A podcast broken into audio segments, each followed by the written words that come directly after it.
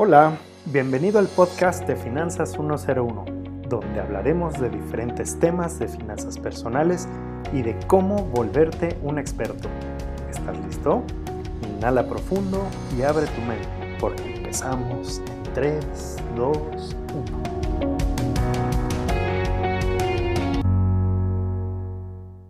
Hola, bienvenidos a nuestro quinto episodio. Soy Ángel Somoano y soy agente de seguros. Seguramente algunos de ustedes ya han sido contactados por algún agente y los ha tratado de motivar, si es que está haciendo bien su trabajo, a que inicien un proyecto de ahorro a largo plazo. ¿Y cómo fue su experiencia? Algunos de mis amigos en mucha confianza ya me han preguntado que por qué somos tan intensos los agentes de seguros, al grado en el que algunos casos se vuelve molesto que los estén presionando y por eso terminan cayendo gordos a todos. Bueno, te voy a contestar contándote mi experiencia como cliente antes de haber sido agente de seguros. Al graduarme yo de la universidad, trabajé mucho tiempo para una empresa familiar en el sector agropecuario y era básicamente un godín pero ranchero. Y un par de veces fui contactado por agentes de seguros que me decían cosas que me sonaban bien, pero tenía la mentalidad de que quería primero disfrutar de mi dinero antes de volverme un adulto en el sentido financiero de la palabra, por lo cual no contraté nada en esos momentos. Algunos años después, uno de mis tíos me platicó lo que hacía para ahorrar y que a través de un seguro en dólares era como lo hacía. Eso me llamó mucho la atención al ver que en verdad no había podido yo ahorrar nada en todos esos años de trabajo, así que me decidí y contraté uno. Y al año resulta que contraté otro más.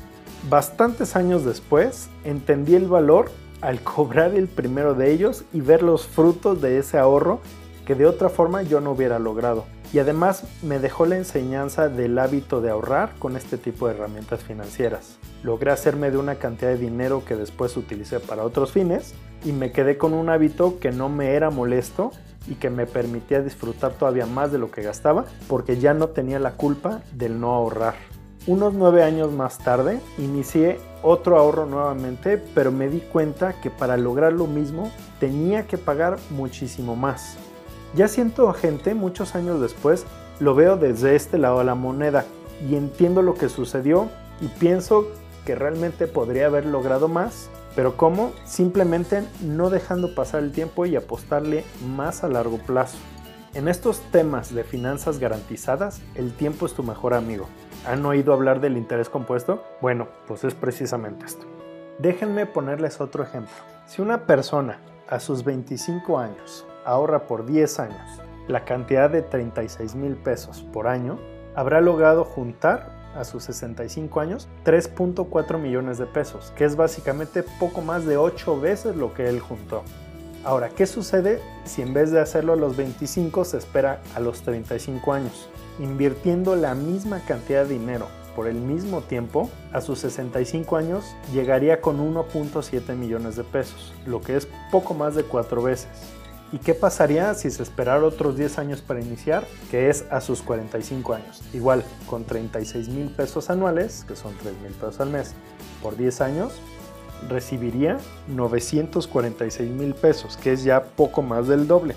¿Se fijaron la diferencia que hace empezar 10 años antes? Es impresionante. Así que con esto espero haberles contestado por qué conviene ahorrar más temprano que tarde. Yo no puedo hablar por todos los agentes de seguros, pero sí puedo decirles que la mayoría tenemos tu interés en mente primero. Cuando yo hablo con personas, no estoy pensando que si voy a ganar X o Y comisión pienso primero cómo puedo ayudarles a ustedes para sacarle todo el jugo posible a estas herramientas. Yo ya lo viví.